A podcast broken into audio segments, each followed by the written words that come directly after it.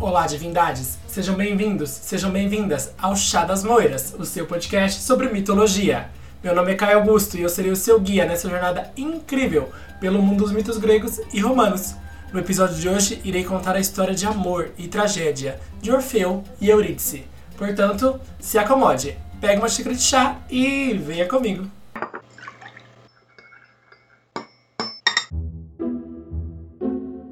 Chá das Moiras, o seu podcast sobre mitologia.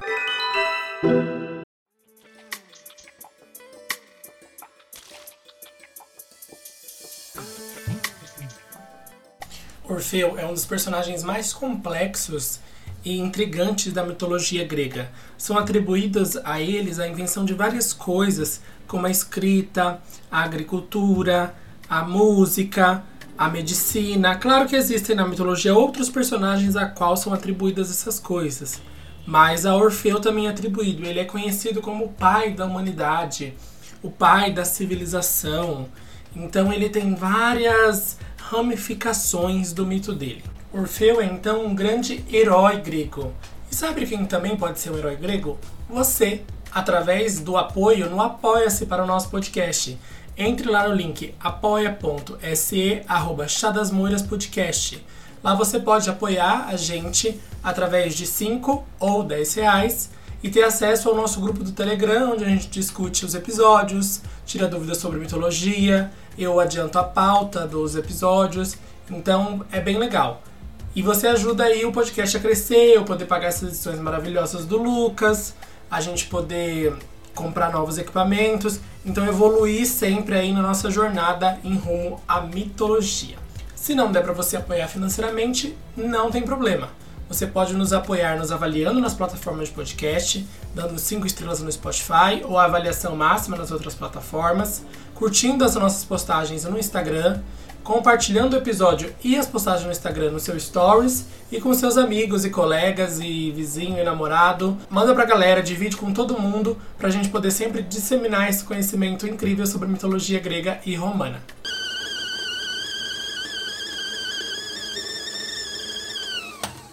Mas voltando ao Orfeu, ele vai ser filho da Calíope, que é a mais velha das musas. Lembra quando eu falei no episódio 8 sobre essas deusas que regiam vários tipos de artes e estilos de música, sendo as patronas aí desse tipo de cultura? Então, a Calíope é a mais velha delas, conhecida como a musa da eloquência, da poesia lírica e da poesia épica. E ela vai ter ali um filho com um rei Agro, ou em outras versões, com um deus da música e das artes Apolo. E esse filho é o nosso querido Orfeu. Ele vai ser um lendário músico, poeta e profeta. Ele tocava com extrema destreza, extrema habilidade a lira e a cítara. E dizem que esse último instrumento ele que inventou. Se ele não inventou, pelo menos ele mudou o formato do instrumento porque ele tinha sete cordas, e aí Orfeu adicionou mais duas cordas, deixando ela com um total de nove cordas, em homenagem às nove musas, incluindo a sua querida mãe Calíope. Ele era tão bom na, no, no tocar da cítara e a voz dele era tão suave, tão arrebatadora, que os mitos dizem que os animais selvagens seguiam ele que as árvores abaixavam os galhos e os seus topos, as suas copas, para ouvir melhor a voz, que dos homens mais raivosos do mundo se tornavam bondosos e queridos e, e, e cheios de ternura por causa da música do Orfeu. Então, quando ele abria a boca, ele cantava e encantava muitas pessoas. Ele vivia ali em meio às ninfas vários seres da floresta seguiam ele, então ele via cantando para ninfas, para sátiros, para essas criaturas selvagens. A voz de Orfeu era de uma forma incrível. E ele está presente em vários mitos gregos, como a expedição dos Argonautas. Dizem que ele transformou os homens que habitavam a Trácia, que eram extremamente violentos, em uma das sociedades mais civilizadas e democráticas que existe. A ele também é contribuída a criação de uma nova teologia da religião grega, uma teologia, entre aspas, pagã, que foi batizada em homenagem a Orfeu e chama Orfismo. A gente vai ter um episódio especial só sobre o orfismo, os cultos que existiam, os mitos órficos, porque ele dá toda uma nova visão para os mitos que já existiam, faz novos mitos. É de fato uma nova teologia, uma nova forma de interpretar e de ver a vida através da religião grega. Mas se eu fosse falar do orfismo agora, esse episódio ia ficar longo, longo, longo, longo, porque o orfismo ele tem vários detalhes e várias particularidades. E hoje eu quero focar mais na história de amor e de tragédia do Orfeu e da sua amada Eurídice.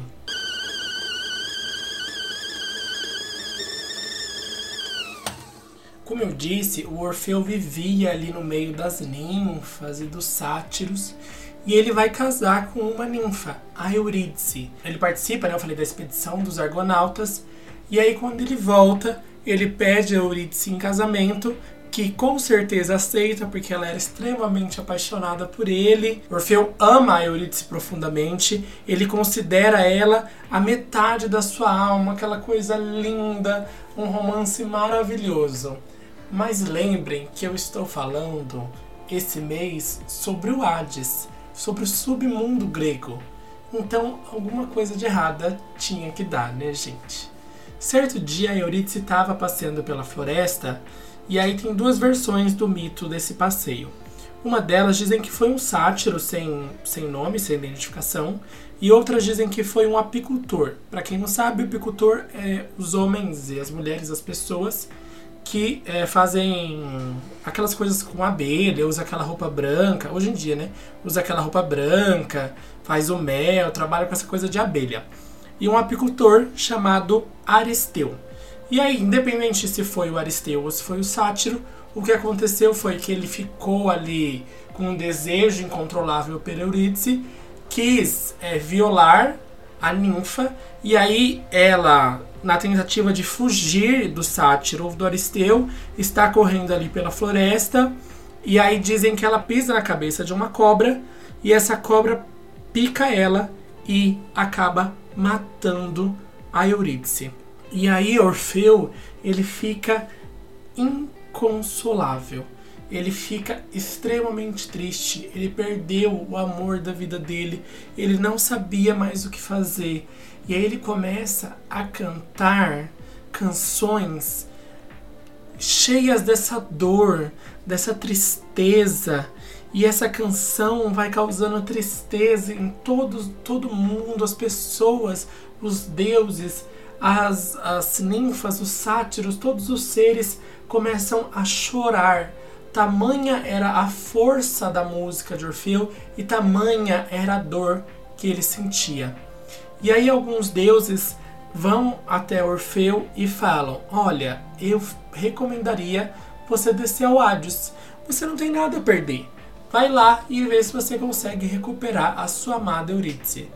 Como eu disse, existem algumas entradas para o submundo e o Orfeu ele vai em uma dessas entradas e no caminho ele vai cantando a sua canção triste, tocando a cítara com a sua voz divina, ele vai caminhando pelos caminhos ali do Hades. Ele chega na barca do Caronte e pela primeira vez o Caronte não cobra a passagem, ele deixa o Orfeu embarcar na barca sem nenhuma paga. E dizem que conforme ele foi andando nos locais, as pessoas esqueceram que elas sofriam. E a música ela era de uma potência tão forte que ela atingia todo o Hades. Ele não precisou passar por todos os locais do Hades, mas ela atingiu todos os locais do Hades de tão forte que era a, a voz, o sentimento, a, a divina. De fato, a voz de Orfeu era divina. No episódio anterior, a gente explorou os sofrimentos que existiam ali no Hades, né? especialmente na região do Tártaro. A gente falou do Ixion, do Sísifo, do Tântalo, das Danaides. E dizem que o Ixion, que é o que ficava na roda ali sofrendo, lembra? Ele queimava, reagia, queimava, reagia e ia ali sofrendo. Dizem que por um instante a roda dele parou de girar. Que o rochedo que o Sísifo tinha que carregar, que ficava ali difícil, de repente ficou leve, que o tântalo, que passava fome e a sede eterna sem poder se alimentar e sem poder beber, ele esqueceu que ele tinha fome, ele esqueceu que ele tinha sede. As Danaides que ficavam ali eternamente tentando encher aquele tonel sem fundo, tiveram finalmente um descanso para essa labuta terrível. Era assim, o canto tinha esse poder. Sabe quando você escuta uma música triste, que além de te deixar triste, de te comover, ela te traz um, um sentimento, sei lá, de leveza, de tranquilidade, um sentimento de paz? Pensa nessa música elevada à milionésima potência. Esse era o poder da canção de Orfeu. E por que eu estou batendo tanto nessa tecla do poder da canção de Orfeu? Porque ele vai fazer uma coisa que é considerada impossível, mas ele consegue por causa da canção. A prova de amor que o Orfeu demonstra ao descer ao Hades, entregando a sua vida atrás da sua amada, é tão forte que a Perséfone, que é a rainha do Hades, e o Hades, que é o rei do Hades, eles decidem devolver a esposa de Orfeu. Eles falam: a Eurídice pode voltar à vida. Gente, o Hades não permite isso. Ele não libera as almas para voltarem à vida. Ele não é assim tão bonzinho. Ele deixou o Tântalo voltar, como a gente viu no episódio anterior, mas foi porque o Tântalo fez ali uma um esquema de enganar, de deixar de livre e espontânea vontade, o Hades não permitia essas coisas. Uma vez ingressada a alma ali, ela só saía de lá para reencarnar. Fora isso, era ficar lá para sempre. E ele permitiu que a alma de Eurídice fosse retornada ao convívio do Orfeu, mas com uma condição. E aí Hades diz para Orfeu: Enquanto você estiver nas trevas do Hades, ouça o que você ouça, pense o que você pense, você não pode olhar para trás enquanto não transpuser os limites do meu império de sombras. Orfeu, deslumbrado com a possibilidade de ter sua amada de volta, concordou com todos os termos que o Hades havia posto. E assim eles começaram o seu caminho de volta ao mundo dos vivos. Só que quando ele estava ali, quase alcançando a luz, quase chegando ao fim do Hades, já ali, ó, com o pezinho na porta, Orfeu foi arrebatado com uma terrível dúvida, que assim assolou todo o seu espírito. E se Eurídice não estiver atrás de mim? E se os deuses estiverem me enganado? E se eu fiz isso tudo à toa? Se eu estou sendo feito de palhaço? E aí Orfeu falou: Ah, eu tô tão pertinho que não vai dar nada. Eu vou dar só uma espiadinha. Porque ele não tinha certeza se ela estava mesmo atrás. Ele estava na confiança do que o Hades havia dito. E aí Orfeu comete um erro. Ele olha para trás. E quando ele olha para trás, ele confirma que de fato a sua bela amada Eurídice estava lá. Só que nesse momento ela desaparece como uma sombra e vai voltando ao inferno. Ela desaparece e ele tenta mais uma vez é, regressar, mas aí já não tem mais o que ele fazer. Não tem canção que ele cante, não tinha mais nada. Hades abriu uma exceção que ele nunca abriria mais, nem para o próprio Orfeu.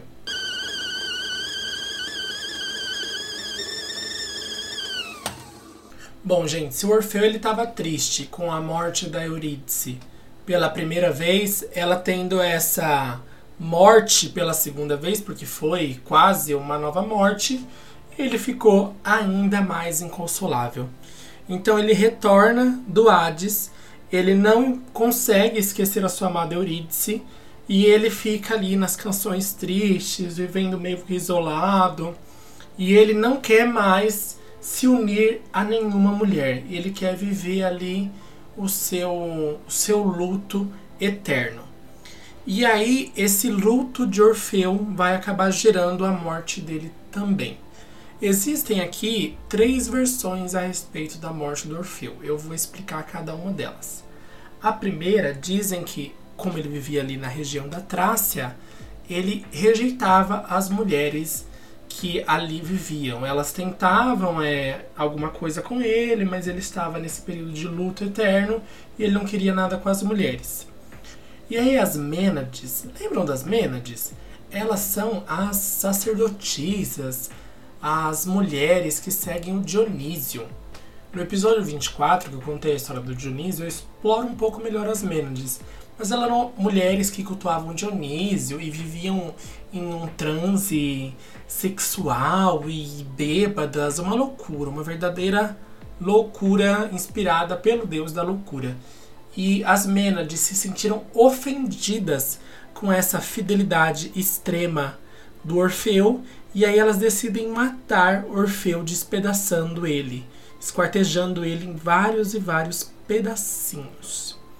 A outra versão diz que Orfeu, ele quando retornou do Hades, criou um culto que era só para homens.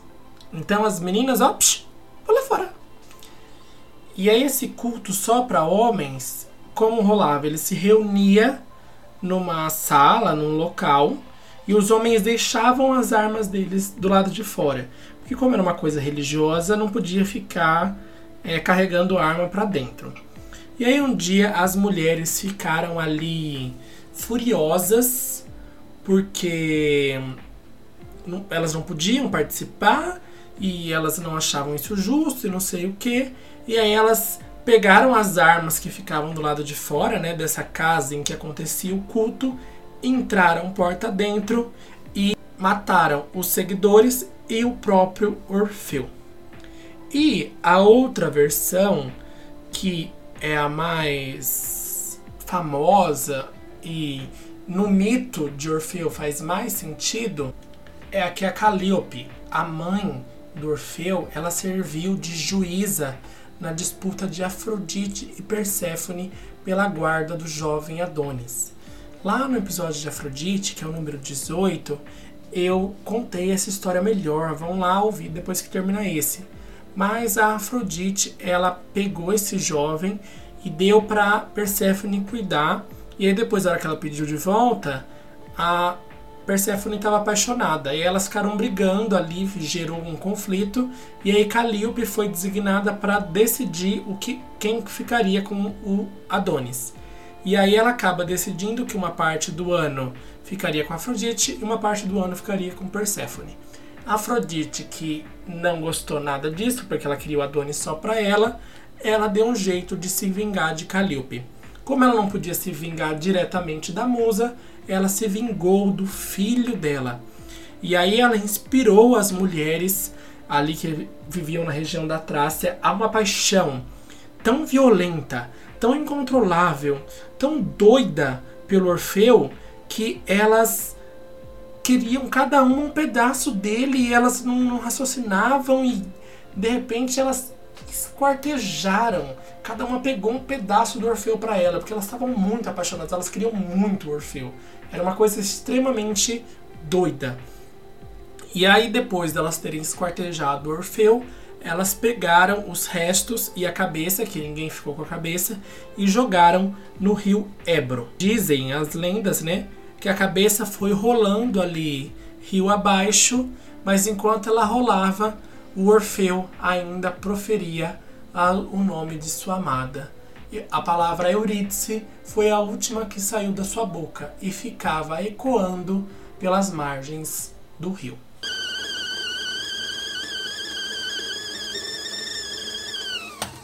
Para punir esse crime abominável das mulheres da Trácia, os deuses devastaram aquele local com uma grande peste e as pessoas da Trácia foram atrás de descobrir o porquê daquela maldição e como acalmar a ira dos deuses. E aí o oráculo disse que eles tinham que procurar a cabeça do Orfeu, onde ela foi parar, recuperar e cuidar dessa cabeça, prestar ali as devidas honras fúnebres. E eles procuraram muito, gente, porque jogou no rio, foi com Deus, né? E aí eles finalmente encontraram, um pescador encontrou ali a cabeça na desembocadura do rio Males, na região da Jônia. E uma coisa mítica é que a cabeça estava em perfeito estado. Ela não tinha apodrecido. Você sabe como é um corpo na água, né? Vocês já viram alguma série, alguma coisa? Ele fica todo mole e pálido. Mas não, a cabeça estava perfeita, como se ela tivesse no corpo ainda. E aí eles pegaram essa cabeça ali mesmo onde foi encontrado e ergueram um templo em honra a Orfeu, cuja entrada era totalmente proibida para as mulheres, assim como foi o culto que Orfeu criou. E aí, dados devidos ritos fúnebres, Orfeu pôde finalmente ter descanso para sua alma. Algumas versões dizem que ele foi levado aos Campos Elíseos, onde ele vive ali ao lado de Eurídice, e outras versões dizem que ele foi erguido direto para o Olimpo, onde usando longas vestes brancas ele fica cantando para os deuses. Indo para os Campos Elíseos ou indo para o Olimpo, é verdade que depois de toda essa vida sofrida, após a morte, Orfeu está para sempre e sempre estará unido ao lado da sua amada Eurídice.